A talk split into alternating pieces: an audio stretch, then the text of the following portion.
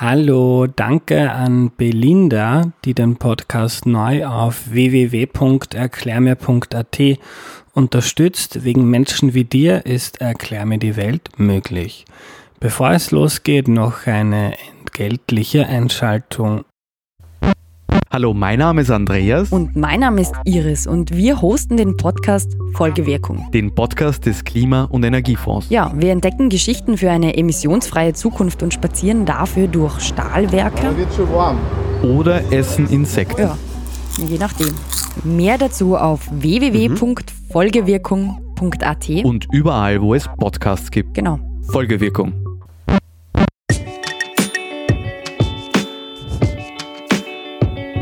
Hallo, ich bin der Andreas und das ist Erklär mir die Welt, der Podcast, mit dem du die Welt jede Woche ein bisschen besser verstehen sollst. Heute geht's ums All und zwar um eine Reise ins All und nicht irgendeine, sondern die von Franz Viehböck, der heute vor mir sitzt. Hallo Franz. Hallo, Andreas. Hallo Franz, danke, dass du dir die Zeit nimmst. Äh, stell dich doch bitte noch kurz vor, bevor wir loslegen. Ja, hallo allerseits, ich bin der Franz Viehböck. Äh, Ich bin vor 30 Jahren am 2. Oktober 1991 äh, mit einer russischen Rakete Soyuz zur Raumstation Mir geflogen und war dann acht Tage im Weltall in der Raumstation Mir. Schön. Der erste und ich glaube noch immer der einzige Österreicher im Weltall. Ähm, wie alt warst du damals, Franz? Äh, Ja, das ist richtig. Ich bin äh, der Erste und noch immer der Einzige. Äh, Damals bei meinem Flug, das war 1991, war ich 31 Jahre alt. 31. Also circa so alt wie ich. Ähm, wie kam es dazu? Wie kam es dazu? Ja, das Ganze war ein bilaterales Projekt, äh, also eine Vereinbarung zwischen Österreich und der Sowjetunion. Damals war es noch nicht Russland, sondern die Sowjetunion. Und die Sowjetunion hat Österreich eingeladen zu einem gemeinsamen Raumflugprojekt, wo eine Österreicherin oder ein Österreicher in der Raumstation Mir wissenschaftliche Experimente gemeinsam mit russischen oder sowjetischen Experten durchführt. Und äh, in Österreich wurden dann äh, Kandidatinnen und Kandidaten gesucht. Da, war eine Auswahl und äh, der Clemens Lothaler, mein Backup und ich wurden ausgewählt. Und wir sind dann äh, ins Sternenstädtchen äh, übersiedelt für zwei Jahre. Das ist in der Nähe von Moskau. Und dort haben wir dann die Ausbildung genossen zum Kosmonauten. Hm, Und Sternenstädtchen, das nennt man so die, die Stadt. Genau, das, das heißt Sternenstädtchen, das ist äh, östlich von Moskau, circa eine Autostunde und äh, sehr schön gelegen im Wald und äh, abgeschieden, äh, umzäunt, also auch geschützt. Das ist damals noch Sperrgebiet gewesen, militärisches und dort wurden von Gagarin an alle sowjetischen Kosmonauten äh, ausgebildet. Juri Gagarin, der erste Astronaut, glaube ich. Genau. Äh, gehen wir noch einen Schritt zurück. Du hast jetzt gesagt, ihr beide seid ausgew ausgewählt worden, dein Co. und du. Ähm, wie kam es dazu? Du hast davon gehört und hast gedacht, super, ins All wollte ich eh schon immer mal, oder wie war das? Ja, das ein bisschen in die Richtung durchaus. Also ich, ich war damals Assistent an der TU in Wien und habe an meiner Dissertation gearbeitet. Und ähm, dann war, war eine Annonce in den Zeitungen zu sehen, beziehungsweise auch im Radio, wurde davon berichtet, dass man sich da bewerben konnte. Und äh, ich habe mich damals beworben, weil ich äh, das äh, für gut empfunden habe und das taugt mir. Das, das ist äh, ein tolles Abenteuer, also Abenteuerlust sicher dabei. Äh, als junger Mensch äh, nimmt man sehr viele Gelegenheiten wahr, die sich einem bieten. Äh, ich habe gerne immer Reisen durchgeführt, bin jeden Sommer als Student in, in die Welt gezogen, alle Kontinente bereist und äh, das hat auch gepasst. Soweit habe ich mich gesund gefühlt, äh, war relativ sportlich, nicht geraucht und Alkohol getrunken wie jeder andere Österreicher und habe mir gedacht, das passt, das mache ich und habe mich da beworben. Und jetzt hat jeder schon mal ein Bewerbungsgespräch gehabt, der dazuhört wahrscheinlich. Wie kann man sich ein Bewerbungsgespräch für so einen Job vorstellen? Ähm, Das Bewerbungsgespräch in dem Sin- Sinn hat eigentlich so wie ein normales Bewerbungs Bewerbungsgespräch gar nicht stattgefunden, sondern man musste sich einfach anmelden, musste da äh, gewissen Fragebogen ausfüllen, ähm, schreiben, warum man das machen will und ein paar äh, wesentliche gesundheitliche Aspekte auch äh, schon anbringen. Und dann wurden einmal alle Bewerbungen bearbeitet und dann, ich sage einmal, die, die realistischen 200, circa 200 Kandidatinnen und Kandidaten wurden dann näher äh, betrachtet und da ist dann eine äh, Auswahl vor sich gegangen, die äh, angelehnt war am Anfang an die Auswahl der österreichischen Bundesheerpiloten und so hat man halt von diesen 200 sukzessive äh, die Kandidaten äh, reduziert. Und äh, gegen Ende der Auswahl sind dann schon russische Weltraumexpertinnen und Experten dazugekommen, äh, die also hier die Auswahl noch verfeinert haben. Und schlussendlich waren wir zu siebt, äh, wo wir dann zu siebt nach Moskau gefahren sind zur Endauswahl. Und aus dieser Endauswahl waren dann äh, fünf weltraumtauglich. Äh, davon waren zwei Mädchen oder, oder Damen und drei Burschen.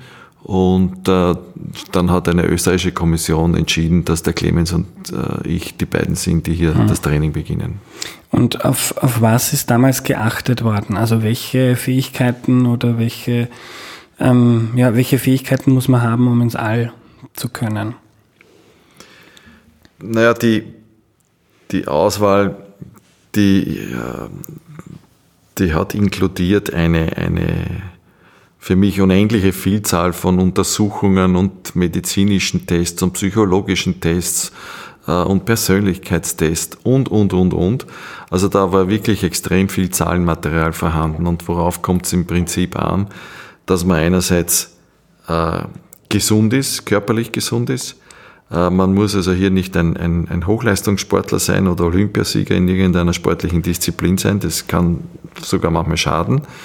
Äh, also im Prinzip gesund und fit sein, äh, körperlich genauso wie geistig. Also gewisse Ausgeglichenheit und, und das gehört alles dazu. Also rundum war auch immer den, den Ärzten wichtig, der sogenannte Humanfaktor, der sich ja zusammensetzt aus, aus der Psyche und aus der äh, Physis, also äh, Körper und Geist, äh, wurde hier immer sehr, sehr eng miteinander betrachtet. Hm. Ähm, und wenn Wikipedia recht hat, dann bist du zwei Jahre lang in, in Russland oder der Sowjetunion ausgebildet worden. Was, was lernt man da, bevor man ins All kommt? Das ist richtig. Die, die Ausbildung hat fast zwei Jahre gedauert. Das erste und, und wichtigste war das Erlernen der russischen Sprache weil wir dort mit Russen geflogen sind oder Sowjets und, und natürlich Russisch die Sprache war. Das heißt, Russisch war extrem wichtig und war auch am, am Anfang extrem intensiv. Die ersten vier Monate äh, zu zweit mit einer Universitätsprofessorin bis zu acht Stunden täglich Russisch lernen, danach dann am Abend Hausübung äh, machen.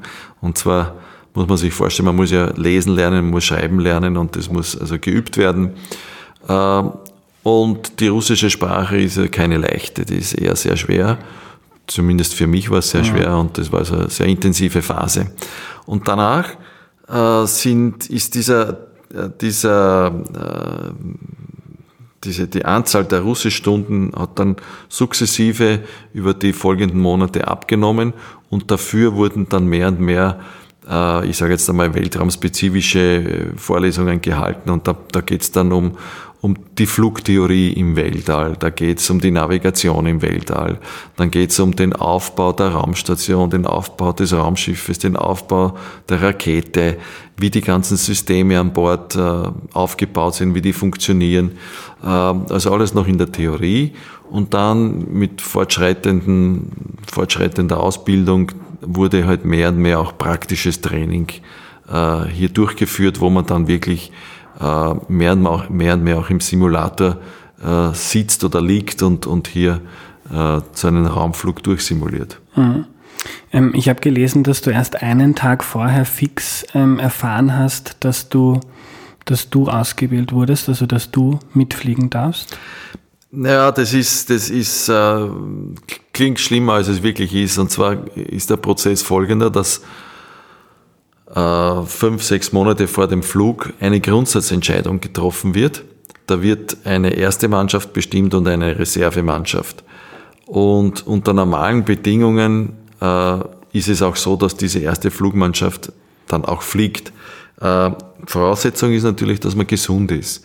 Äh, und, und wenn jetzt dann auch kurz vorm Start irgendwas ist, dass sich einer von der Flug, ersten Flugmannschaft weiß nicht, verkühlt oder verletzt ja. oder sonst irgendwas und nicht fliegen kann, dann fliegt die zweite Flugmannschaft. Deswegen ist es eigentlich bis zum Schluss relativ spannend, aber äh, es ist jetzt nicht so, dass bis am Schluss da wirklich der, ja. der, der, wie Sie sagen, die Ausscheidung stattfindet, sondern das ist schon so, dass eine Flugmannschaft bestimmt wird, aber es kann nicht passieren, dass man krank wird oder sonst was. Aber du hast dann wahrscheinlich die Tage oder Wochen vorher geschaut, dass du jetzt dir keinen Infekt mehr einfängst oder nicht mehr wandern gehst? äh, na, natürlich, beziehungsweise braucht man da selber gar nicht so viel aufpassen, weil da wird aufgepasst, dass einem nichts passiert. Man ist dann in Quarantäne.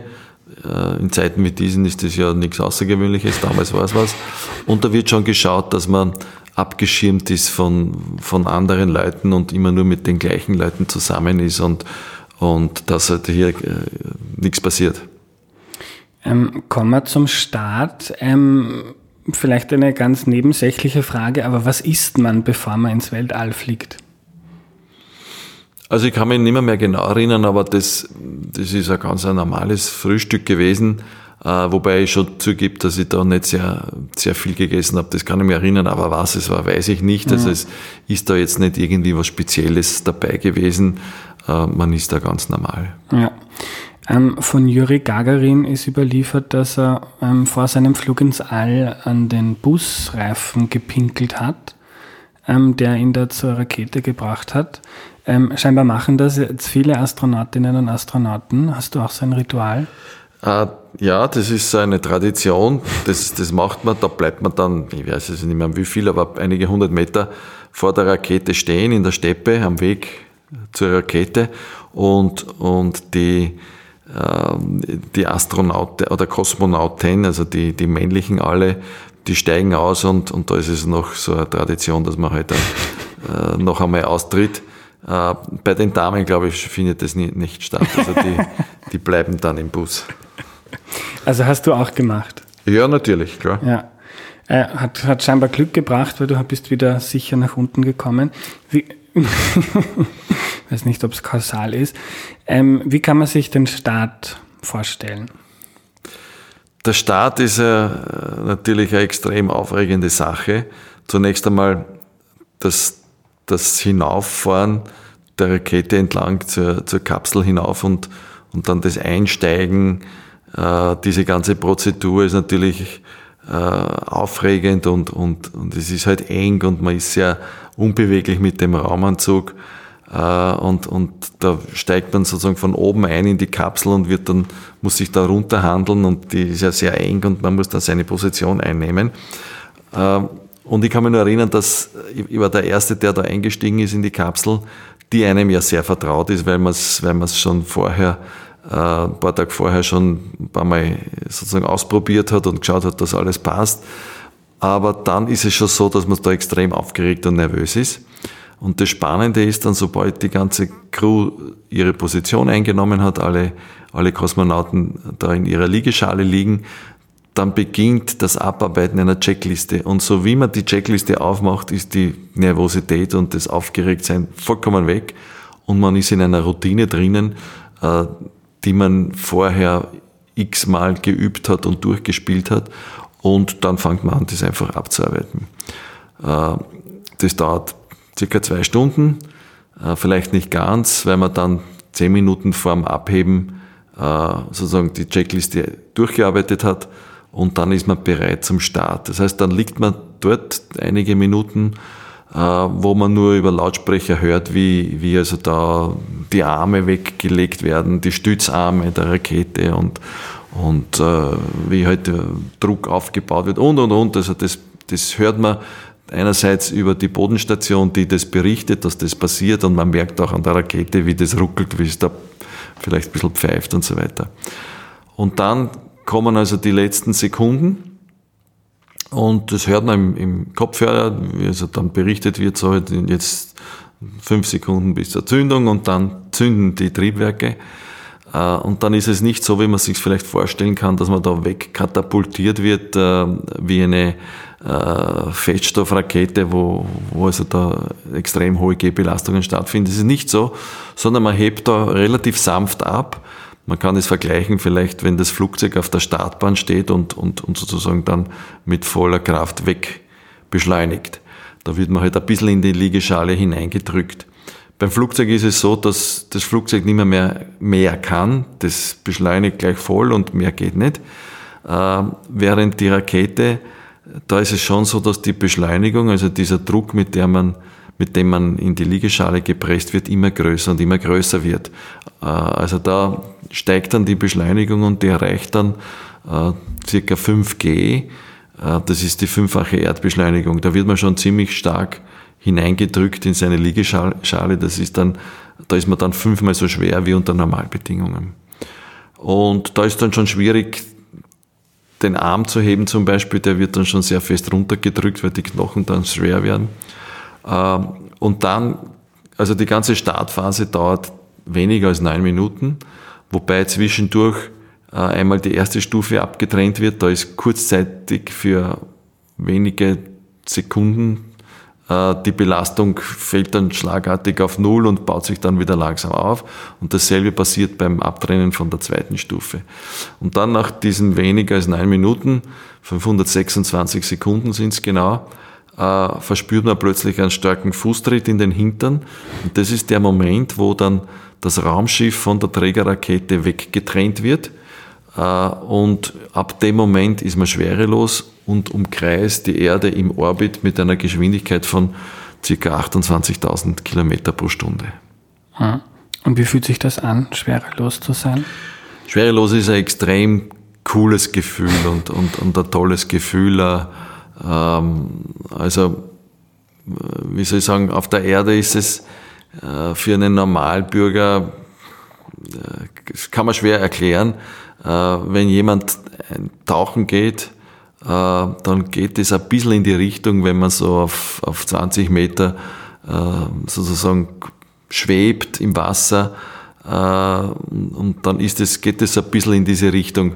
Aber sonst kann man es leider nicht auf der Erde simulieren, außer durch Schwerelosigkeitsflüge wo man für, für wenige, für ein paar zehn Sekunden, also 20, 30 Sekunden vielleicht Schwerelosigkeit erzeugen kann. Aber es ist ein extrem tolles und klasses Gefühl und Gott sei Dank ist es mir auch körperlich gut gegangen, dass man es gut, dass ich es auch gut vertragen habe. Weil es gibt, gibt äh, Menschen, die vertragen das leider nicht gut und da kommt es zu einer Übelkeit, die müssen dann erbrechen und so, dann ist das kein Spaß. Mhm.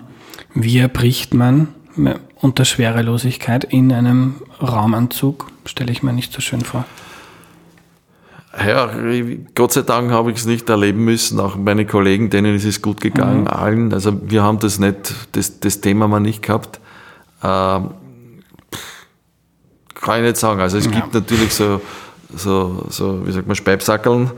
Äh, dem Raumanzug, ja, man macht dann den Helm auf, also man ist dann schon frei, aber ja, ich habe es Gott sei Dank nicht, nicht, nicht gesehen und auch nicht selber erfahren. Und euer, euer Ziel war ja die Raumstation Mir. Genau. Unser Ziel war die Raumstation Mir. Äh, damals hat es noch zwei Tage gebraucht, bis wir zur Raumstation hingekommen sind. Heutzutage geht es schon viel, viel schneller. Da schafft man das, glaube ich, in sechs Stunden mittlerweile schon. Mhm. Und, und wie kann man sich das vorstellen? Du bist da mit zwei Kollegen ähm, und hast gesagt, der Start hat so neun Minuten gedauert, dann war du da oben schwerelos. Ähm, ist man dann so beschäftigt und im Tun oder hat man dazwischendurch ähm, Zeit und die Nerven, um, keine Ahnung, mal High Five zu machen, dass wir jetzt im All sind? Also wir, bei uns ist wie gesagt damals das noch relativ locker gegangen, weil wir Zeit gehabt haben. Äh, in diesen zwei Tagen da findet nicht viel Spektakuläres statt. Natürlich unmittelbar nach dem Start werden alle Systeme getestet, ob alles funktioniert, ob alles dicht ist. Da oben ist ja Vakuum im Weltall. Äh, und dann gibt's zwei Beschleunigungsmanöver, wo man die Triebwerke zündet, äh, damit man sozusagen die, die, den Orbit oder die Flugbahn verändert, um, um sich der Raumstation anzunähern. Und dann in der letzten ich weiß es nicht mehr, mehr genau, vielleicht zwei Stunden oder so, drei Stunden, dann sieht man die Station schon. Ja, dann ist dann das, das Annähern und das Andocken natürlich aber dazwischen hat man Zeit und kann den Ausblick genießen, kann was essen, kann schlafen. Äh, also da ist dann schon, da ist man schon entspannt. Mhm. Wie ist der Ausblick da oben? Ja, der Ausblick, der ist natürlich fantastisch. Das ist einer der, einer der prägendsten Erlebnisse bei so einem Raumflug, äh, ist, ist der Ausblick äh, auf die Erde. Einerseits ins Weltall, andererseits, also das sind, das sind unvergessliche Momente. Mhm. Ähm, was sieht man da, wenn man auf die Erde blickt? Man sieht, man sieht circa, die Höhe ist ja circa 400 Kilometer und man sieht da in etwa schätzungsweise ein Achtel der Erdkugel und äh, entsprechend eine große Fläche auf der äh, Oberfläche auf der Erde. Also ich würde sagen, wenn man, wenn man in der Mitte von Europa ist, kann man den Großteil von Europa überblicken. Äh, also das, das ist schon gewaltig, was man da sieht. Äh, und und äh, ja, man sieht dann sehr viele tolle, schöne Sachen von unserem Planeten, von, von Ozeanen, Meeren, Inseln, Berge, Atolle und so weiter. Also wirklich extrem beeindruckend. Man erlebt in 24 Stunden 16 Mal Tag und Nacht und Sonnenauf- und Untergänge, äh, weil man für eine Erdumdrehung 90 Minuten braucht. Und in dieser Zeit des Sonnenaufgangs oder Untergangs sieht man die Atmosphäre sehr schön. Das sind gewaltige Eindrücke.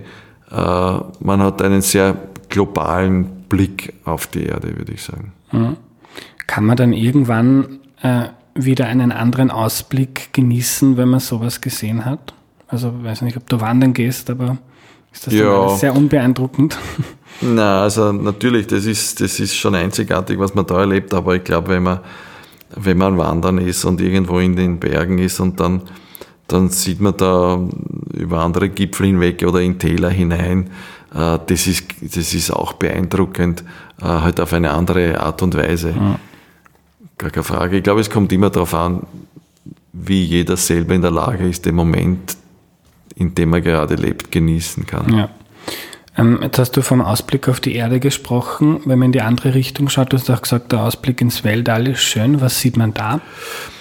Man sieht im Prinzip das Gleiche wie hier von der Erde, allerdings, äh, wie würde ich es benennen, klarer. Also man sieht, äh, wenn ich jetzt raufschaue in den Himmel, äh, in der Nacht, äh, auch wenn es eine sternenklare Nacht ist, sehe zum Beispiel, weiß ich jetzt nicht, in einer super sternenklaren Nacht, sage ich jetzt einmal 100 Sterne und wenn ich da oben bin, sehe ich nicht 100, sondern vielleicht 500 oder 300 oder so mhm. irgendwas. Also man, man sieht mehr und äh, man sieht das man, man sieht das Tiefschwarze des Weltalls.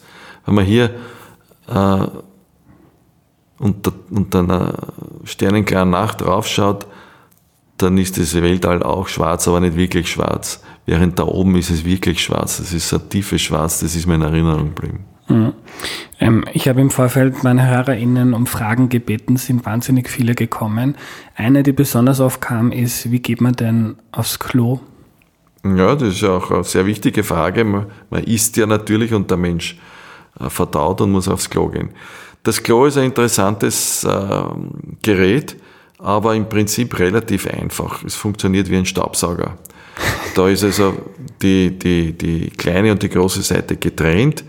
Uh, Urin wird abgesaugt über einen Trichter und, und wird dann recycelt. Man kann aus einem Liter circa 0,7 Liter reines Wasser gewinnen. Und dieses Wasser kann man weiter verwenden. Das wird dann verwendet, wird aufgespalten in Wasserstoff und Sauerstoff und der Sauerstoff, den kann man dann atmen. Man könnte es trinken auch, aber es ist psychologisch nicht sehr geschickt. Mhm. Äh, die festen Abfallstoffe, die werden gesammelt. Äh, da wird nach jedem WC-Gang sozusagen ein, ein, ein Sackerl verwendet und dann wird das äh, luftdicht verpackt und es kommt in einen Container und das wird dann entsorgt entsorgt dahingehend, dass, es, dass dieser Container, der den Abfall beinhaltet, dann äh, in ein ähm, äh, Raumschiff kommt, Äh, es gibt ja auch unbemannte Raumschiffe, die die Logistiktransporte machen, wo Lebensmittel und, und Geräte raufgebracht werden.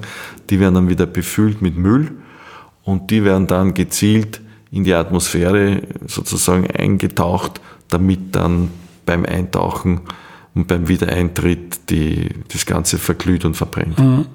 Ah, das heißt, man sitzt sich dann, wenn man, wenn man groß aufs Klo geht, so auf eine Saugglocke oder man, Nein, man sieht, das ist, schaut aus wie ein normales WC. Mhm. Man hat halt links und rechts Haltegriffe, dass man nicht wegschwebt, weil so wie man drauf sitzt, wird man wieder, schwebt man wieder mhm. weg. Das heißt, man muss sich da schon fest, äh, fest äh, halten, dass man nicht davon schwebt. Ja. Ähm, wie schaut es mit Essen aus? Diese berühmten Tuben? Ja, genau, das, das Essen sind eben Tuben, wo halt Säfte und so weiter drinnen sind. Äh, Großteil des Essens sind sogenannte Sublimate. Da wird hier auf der Erde ein, eine, äh, ein Essen zubereitet, was auch immer das sein mag, das kann man sich sogar teilweise aussuchen. Und dann wird das gefriergetrocknet hier auf der Erde, wo, wodurch ein Pulver entsteht. Ähm, durch diesen Gefriertrocknungsprozess. Dieses Pulver wird dann vakuumdicht verpackt, hinaufgeschossen zur Raumstation und dort oben schneidet man dieses Sackerl dann auf, äh, steckt es an eine Apparatur an, äh, wo dann heißes Wasser oder Wasser in einer bestimmten Temperatur, bestimmte Menge, das ist alles vorgegeben, äh, da hineinkommt und dieses Pulver wandelt dann wieder das Essen um in, in Essen, in was Essbares. Ja. Schaut halt ein bisschen anders aus. Es ist so wie, so wie Instant-Kaffee, also solche, solche Sachen sind das. Also Instant-Schnitzel, weißt du ein, noch? Eine Instant-Schnitzel zum Beispiel, genau. Weißt du noch, was du damals? Weiß ich mhm. nicht mehr, mehr, muss ich ehrlich sagen, kann ich ja. nicht mehr, mehr sagen. Äh, ich weiß nur, wir haben als Österreicher äh, auch ein, ein, ein Gast mal mitgenommen und da habe ich so ein paar österreichische Spezialitäten mitgehabt. Da war aber nichts äh, gefriergetrocknetes dabei, da war Tiroler Schinkenspeck dabei. Äh, oh ja, also glaube ich, ein Hornig-Kaffee war dabei. Also so verschiedenste Sachen. äh, in dieser Raumstation, ähm, ähm, du hast gesagt, ihr habt Experimente durchgeführt ganz am Anfang. Ähm, wie kann man sich da die, die Woche, die ihr dort verbracht habt, habt vorstellen? Ja, die, die, die Arbeitstage sind da oben auf die Minute, fast auf die Sekunde genau durchgetaktet. Also man wird in der Früh geweckt, äh, hat dann Zeit zum Frühstücken. Was heißt, was heißt geweckt? Gibt es einen Wecker, den die oder? Genau, also es gibt einen Wecker. Meistens ist es die Bodenstation, die einen weckt. Also man wird da geweckt. Das ist so, kann man nicht verhindern. Und hat dann Zeit für Morgentoilette und Frühstück. Und dann beginnt ganz normal ein Arbeitstag mit acht Stunden verplanter Arbeit dazwischen eine Mittagspause, ich kann mich nicht mehr erinnern, ich glaube, das war eine Stunde. Und äh, dann hat man halt Zeit für Abendessen. Es wird dann auch Zeit eingeplant für Sport, für körperliche Betätigung. Und da muss man vor allem, wenn man länger oben ist, sehr viel trainieren. Äh, gute Stunde bis zu zwei. Und dann hat man halt am Abend Freizeit, die man sich selber gestalten kann, wie man will, indem man Musik hört, indem man sich ein Video anschaut, indem man äh, einfach beim Fenster schwebt und, und, und die Aussicht genießt. Also da, da, ist, da ist wirklich alles offen, mit den Kollegen plaudert und Schmäh führt. Also das ist ganz individuell mhm. verschieden. Warum muss man so intensiv Sport machen? Äh, Intensivsport muss man deswegen machen, weil in der Schwerelosigkeit die Muskelatrophie, also der Abbau der Muskel sehr schnell vor sich geht, weil man die Muskeln nicht braucht. Also man schwebt die ganze Zeit, das heißt, man muss kein Gewicht tragen beim Gehen, man muss sich zum Fortbewegen nicht anstrengen, sondern braucht sich nur leicht abstoßen von irgendeiner Wand und schwebt. Äh, und da passt sich der Körper sehr schnell an, indem eben die Muskelmasse schnell abgebaut wird. Und das ist okay, solange man da oben im Weltall lebt. Man will aber wieder zurück zur Erde, das heißt, der Wiedereintritt ist sehr anstrengend und da braucht man die Muskel wieder äh, und dann natürlich will man wieder auf der Erde gehen und, und ähm, deswegen schaut man, dass man alle Muskeln regelmäßig äh, trainiert, um hier den Abbau so gut es geht zu verhindern. Hm. Und das geht wirklich so schnell, wenn man nur eine Woche nichts macht? das geht sehr hm. schnell. Das merkt auch jeder, der mal wegen einer Krankheit äh, auch nur drei, vier Tage äh, im Bett gelegen ist und dann steht man auf und, und dann merkt man, wie man eigentlich geschwächt ist. Hm. Ähm, erzähl uns noch ein bisschen was von deiner Arbeit. die Arbeit, die ich da oben durchgeführt habe, äh, das war natürlich das Wesentlichste und der eigentliche Grund, warum ich raufgeflogen bin. Das war die Durchführung von wissenschaftlichen Experimenten. Wir, wir haben hier Experimente gehabt, die gemeinsam von russischen und, also russischen und österreichischen ähm, Experten äh, entwickelt wurden. Und ich war hauptsächlich der und wir gemeinsam mit meinen Kollegen, die wir die, diese Experimente durchgeführt haben. Und das waren äh, ein Teil medizinischer Experimente, hier neurologische Experimente, also auch Experimente in Bezug auf Hormonuntersuchungen, Kreislaufuntersuchungen, Herz und so weiter, als auch physikalische Themen, wo man äh, Materialien neuartige untersucht hat, äh, bis zu einem Experiment, wo wir Österreich mit Spezialkameras fotografiert haben, äh, um daraus Rückschlüsse zu ziehen auf die Umweltverschmutzung und so weiter. Also das war mein Hauptgeschäft und so war mein Tag auch entsprechend durchgeplant. Mhm. Ähm, ähm, was kann man sich da konkret darunter vorstellen, wenn du jetzt neue Materialien untersuchst? Wo kommen die her? Oder? Na, zum Beispiel ein, ein wenn man konkretes anspricht, das war ein ein Experiment, wo in Österreich, in Seibersdorf, im Forschungszentrum Seibersdorf, ein neuartiger sogenannter Ionenemitter äh, entwickelt wurde. Das ist also ein, ein, eine äh, Vorrichtung, die Ionen, das sind positiv geladene Teilchen, emittiert, also ausstoßt. Äh, warum hat man das gemacht? Weil ein Problem im, im Weltraum äh, gibt, dass Satelliten durch die permanente Bestrahlung auch von der Sonne und, und dem Ausgesetztsein vom Sonnenwind sich positiv aufladen. Und da kann es zu Stromstößen kommen, wodurch Elektronik auf diesen Satelliten kaputt gemacht wird. Und äh, man hat dann gedacht, dass man durch, äh, wenn man von so einem Satelliten, von so einem äh, Satelliten positive Teilchen wegschickt, dass man die Ladung wieder kompensieren kann. Und da wurde eben so ein Emitter entwickelt und den haben wir das erste Mal getestet da im Weltall, ob der überhaupt funktioniert in der Schwerelosigkeit mhm. und so weiter. Mhm. Und das Interessante an dem Experiment war, das war vor 30 Jahren, dass Jahre später, und das wurde also immer weiterentwickelt, wurde dann wirklich auch eingesetzt bei Satelliten. Und in der Zwischenzeit hat sich ein, ein sehr geschickter Österreicher, ein Physiker, das vor, ich glaube, fünf, sechs, sieben Jahren äh, genommen, dieses Thema, und hat daraus eine Firma gegründet und hat äh, äh, sogenannte Ionentriebwerke entwickelt und verkauft die jetzt am, am, am internationalen Markt und, und ist da sehr erfolgreich. Mhm. Ähm, wie war dann das Gefühl, wenn du, wie du gewusst hast, so jetzt noch einmal schlafen und morgen geht es wieder nach Hause? Ist das so dasselbe Gefühl, wie wenn man im Urlaub ist und schade, man muss wieder in die Arbeit? Ja, ja, also das ist, das ist, ähm, das geht so in diese Richtung, ähm, dass es dann vorbei ist. Man hat natürlich viel zu tun und, und, und so weiter und ähm, dann kommt genau so ein Gefühl. Also man ist dann irgendwie traurig und wehmütig, dass man, dass es jetzt dann zu Ende geht. Äh, das ist so, obwohl man noch eine sehr spannende Heimreise vor sich hat, die durchaus nicht ungefährlich ist. Äh, aber so ist es, sobald man dann weg ist, ähm, schwingt da schon sehr starke Wehmut mit, dass man jetzt nicht mehr, mehr da in der Raumstation ist. Man trennt sich von den Kollegen, die äh, sozusagen in der Station geblieben sind. Ja, und dann der, der, der schlimme Moment ist eigentlich der, wenn man dann wieder auf festen Boden auf der Erde ist und, und äh, erkennt, hoppala, das war es jetzt und das war es jetzt für eine lange Zeit. Würdest du gerne wieder? Ja, ja, würde sofort wieder machen. Ja wenn ich gesund bin und fit bin. Und äh, das ist natürlich da auch bei mir, äh, bleibt die Biologie nicht stehen und, und ich wäre auch älter, aber solange es geht und ich fit wäre, wäre ich dabei. Hm. Äh, die Heimreise ähm, ist gefährlich, hast du gesagt. Warum? Wie funktioniert die? Naja, man muss sich vorstellen, man, man ähm, ist da in diesem Raumschiff im Weltall, hat eine hohe Geschwindigkeit äh, und dann wird äh, die Flugbahn des Raumschiffes so weit verändert, dass man dann äh, in die Atmosphäre eintaucht.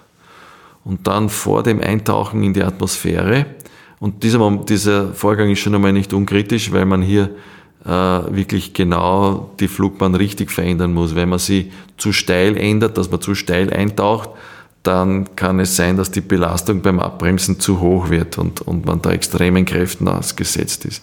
Wenn das Ganze zu flach ist, kann es passieren, dass man sozusagen abprallt und, und wieder hinaus ins Weltall äh, abgleitet. Äh, das heißt, es muss genau passen auf der einen Seite. Dann ist es so, dass man vor dem Eintritt wird das Raumschiff in drei Teile auseinander geteilt, gesprengt, sagt man. Äh, und die Mannschaft befindet sich im Mittelteil, das ist dann nur mehr die Kapsel. Die Kapsel hat dann keine Triebwerke mehr, das heißt, es schwebt nur mehr und, und da muss man warten einige Minuten, bis man auch wirklich eingefangen wird von der Atmosphäre und abgebremst wird. Äh, und dann erfolgt das Abbremsen, das wird dann äh, immer, wird immer stärker und immer heftiger. Da entstehen sehr hohe Temperaturen durch Reibung, das sind dann schon mehrere tausend Grad, wodurch die Außenschicht dieser Kapsel, die auch dafür so entwickelt wurde, äh, zu brennen beginnt und, und, und sich sukzessive löst. Also es ist eine sehr, sehr dicke äh, Isolationsschicht, die aber so konstruiert ist, dass dies, dieses brennende Material sich löst und dadurch Wärme abgegeben wird. Aber man wird dann stark abgebremst, das, das, das glüht da, da bildet sich sogenanntes Plasma auch um die Kapsel herum. Und dann äh, kommt man also immer mehr in einen freien Fall hinunter äh, und dann öffnet sich in circa 10 Kilometer Höhe ein Fallschirmsystem. Da wird zunächst ein kleiner Fallschirm herausgezogen und der zieht dann einen großen heraus und, und solange dieser kleine noch ist, das ist das extrem unangenehm, weil da dreht sich alles und, und, und man wird hin und her geworfen und das dauert 15 Sekunden, 14 Sekunden, glaube ich, und dann wird ein großer Fallschirm herausgezogen von diesem kleinen Bremsfallschirm und das spürt man dann, dann hängt man so am Fallschirm, wie, wie man es gewohnt ist, wenn man mit einem Fallschirm springt. Also die, die das schon einmal erlebt haben, die kennen das Gefühl. Und dann ist es aber noch so, dass man äh, hier nicht steuern kann, sondern man ist dann sozusagen der freien Natur ausgesetzt. Und es ist ja schon so, dass drei Viertel der Erdoberfläche mit Wasser bedeckt ist. Das heißt, die Wahrscheinlichkeit, dass man irgendwo im Wasser landet, ist durchaus gegeben, obwohl das Ziellandegebiet äh, in Kasachstan Steppe ist und, und da die Wahrscheinlichkeit sehr, sehr gering ist. Aber es kann passieren und ist auch schon einmal passiert. Gott sei Dank bei uns nicht.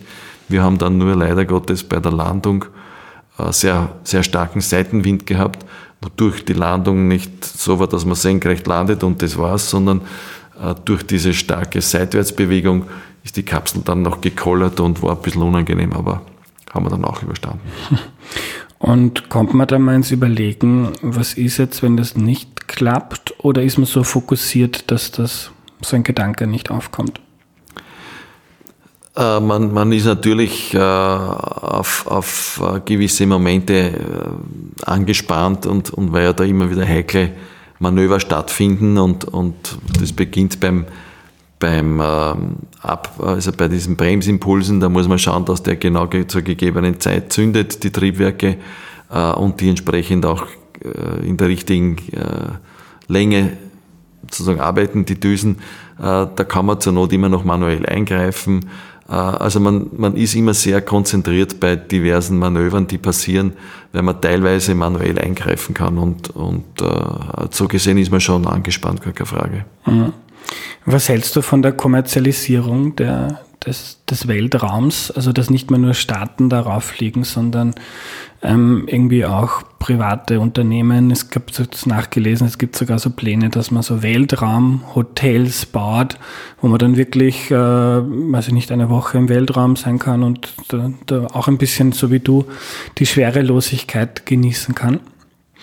Ja, ich finde es gut, ich halte es für sehr gut, wenn eine breitere Schicht der Bevölkerung da die Möglichkeit erhält, ins Weltall zu fliegen, auch zu äh, speziell äh, eingerichteten oder konstruierten und gebauten Hotels, wie immer die auch aussehen mögen. Das ist, finde ich, auch sehr gut, weil äh, die Forschung, also die, die, die, die Raumstation, das ist ein Forschungslaboratorium, das ist voll gespickt mit, mit äh, wissenschaftlichen Geräten und das ist jetzt nicht äh, ein, ein, ein Hotel in dem Sinn, wo man sich so wohl fühlt, dass man halt da äh, das so genießen kann. Also das ist schon gescheit, wenn man dann was Eigenes baut. Und ja, also je früher, umso besser. Mhm. Die Frage ist dann, wer sich leisten kann, darauf zu fliegen, aber ja. Das, das ist jetzt eine andere Frage, ja. aber es gibt sicher genug Leute, die mhm. sich da schon was leisten können. Ja. Ähm, eine nette Frage, die ich bekommen habe, ist, würdest du oder wärst du damals auch in ein Generationenraumschiff gestiegen? Und kurz zur Erklärung für unsere Zuhörer, ich glaube, die Idee ist, gewisse, also das Weltall ist ja bekannterweise ähm, recht groß und um gewisse Orte zu erreichen, geht sich das nicht mehr aus, dass man dann irgendwie auch lebendig zurückkommt. Und die Idee von so einem Generationenraumschiff wäre eben, dass man so lange da im Weltall ist, ähm, sich ähm, fortpflanzt und so weiter und so äh, dann ähm, Gebiete erreichen kann, die jetzt vielleicht ein einzelner Mensch nicht erreichen würde. Wärst du, hättest, du das gemacht? Also das ist sozusagen die Frage, ob man, wenn man dann weiter wegfliegt als zum Beispiel zum Mond oder zum mhm. Mars. Äh, Dass man sich quasi verabschiedet von der Erde, wenn man weiß, man kommt nicht mehr zurück. Na, ich glaube, das hätte ich nicht gemacht. Mhm. Ja. Hätte ich nicht gemacht. Mars ja, weil da natürlich hohes Risiko, gar keine Frage, aber da da geht es schon auch um die Rückkehr. Also ich, ich würde nicht so ein One-Way-Ticket praktisch nehmen, nein, das mache ich nicht. Ja, wir kommen langsam zum Schluss noch ein paar Fragen. Ähm, eine von Andrasch, ähm, was sind die blödesten Fehler in Raumfahrtfilmen? Die blödesten Fehler in Raumfahrtfilmen.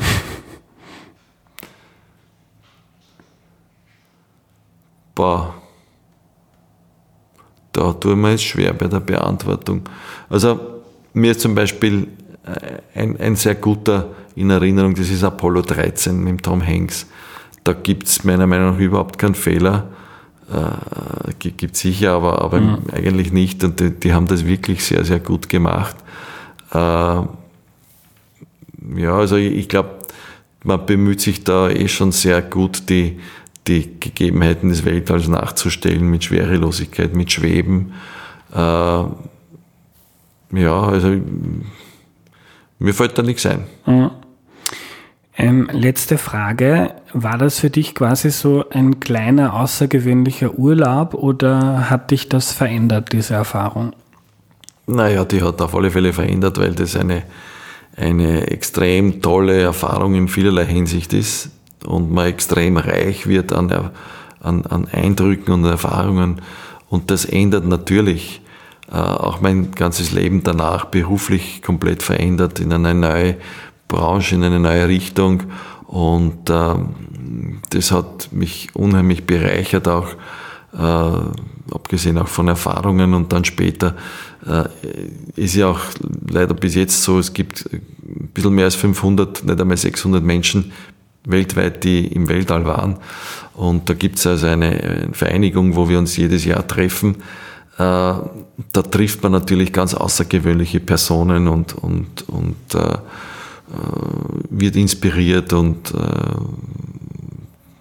kann da sehr viel äh, mitnehmen, auch für, für sein eigenes Leben. Also äh, gar keine Frage, das hat, das hat große Auswirkungen auf mein Leben mhm. gehabt. Was wir jetzt noch nicht gesagt haben, wir sitzen gerade in der Berndorf AG im Süden Wiens, bist jetzt Geschäftsführer eines Unternehmens mit mehreren tausend Mitarbeitern und einem Umsatz von ein paar hundert Millionen Euro, wenn ich das richtig nachgelesen habe. Also ähm, hast auch noch was anderes getan, außer in, der, ins Welt, in, in den Welt, in den Weltraum zu fliegen. Allerletzte Frage. Ähm, es gibt diese Theorie unter Menschen, denen die Umwelt wichtig ist, dass diese, dass die ersten Satelliten die Fotos von der Erde geschossen haben, wo sich der Mensch dann quasi ähm, das erste Mal ähm, von oben als großes Ganzes gesehen hat, dass wir irgendwie da alle zusammen leben oder gemeinsam gefangen sind auf so einem ganz kleinen Punkt in diesem riesigen ähm, Weltall und dass das irgendwie was gemacht hat mit vielen Menschen, so ui, ähm, das ist ja, also man ist sich irgendwie der eigenen Kleinheit bewusst worden. Gab es bei dir persönlich auch so, so einen Effekt oder so einen ähnlichen? Ja, ja absolut. Das haben, das haben auch äh, alle Astronauten, Astronautinnen, die rauffliegen, haben solche äh, Erlebnisse. Das gibt es bei jedem äh, und, und das war auch bei mir so zwar kon sehr konkret kann ich mich an eine Episode erinnern, als ich mit meiner Frau die Gelegenheit hatte, äh, eine Live-Videoschaltung zu bekommen. Die war damals im Technischen Museum im Bundespräsident Waldheim. Und wir sind da gerade über Europa geflogen und, und ich habe da so euphorisch geschildert, wie das alles toll ausschaut von da oben. Und diese 28.000 Kilometer pro Stunde entsprechen circa 7 Kilometer pro Sekunde. Also da hat man ein Gefühl, wie schnell das geht.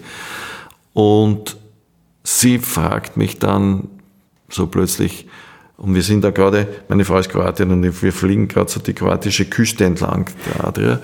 Und sie fragt mich, ob ich, gerade ob ich auch die, den, den Rauch der Bomben sehe, die gerade auf Dubrovnik geschossen werden. Das war damals der Jugoslawienkrieg.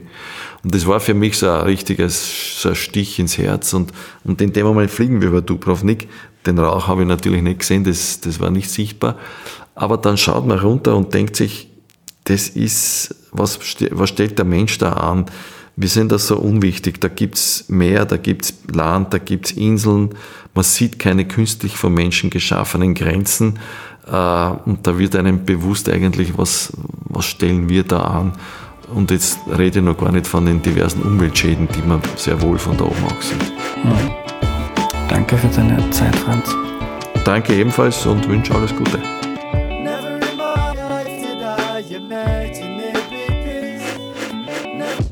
Was nehme ich mir mit? Ich möchte jetzt gar nicht inhaltlich auf das Gespräch eingehen, das ich wahnsinnig interessant fand. Franz ist auch ein extrem netter Typ und ich war von der Begegnung mit ihm total begeistert. Ich bin mit dem Auto nach Berndorf in Niederösterreich, habe mich kurz verfahren, bin dann etwas zu spät gekommen und habe mir schon gedacht, shit, der Typ ist CEO und hat sicher nicht viel Zeit und Geduld und keine Ahnung, ob das jetzt dann ein angenehmes Gespräch wird, denn wenn der Gesprächspartner gestresst ist und eigentlich keine Lust oder Zeit hat, dann hört man das auch und dann wird es keine gute Folge. Und dann bin ich hin, er war schon sehr nett, hat dann, während ich die Mikros aufgebaut habe, auch noch ein bisschen gearbeitet, weil zu tun hat er ja sicher genug, aber er war dann dermaßen entspannt, locker, ruhig, hat sich Zeit genommen und da habe ich mir gedacht, hey, das will ich auch können. Auch an Tagen, wo viel zu tun ist, ruhig zu bleiben, bei sich zu bleiben, sich von Stress nicht einnehmen zu lassen, physisch oder psychisch, das finde ich eine wahnsinnig tolle Fähigkeit und das hat mich sehr beeindruckt. Natürlich ist es gut, generell nicht zu viel Stress zu haben, aber manchmal ist er einfach unvermeidbar und dann gut damit umgehen zu können, ist eine wichtige Kompetenz fürs Leben und darum werde ich inspiriert von der Begegnung mit Franz das Thema Stresskompetenz in der Zukunft nochmal hier in Erklär mir die Welt behandeln. Das war die heutige Folge. Wenn sie euch gefallen hat, dann unterstützt den Podcast bitte auf www.erklärmir.at. Danke und bis zum nächsten Mal, euer Andreas.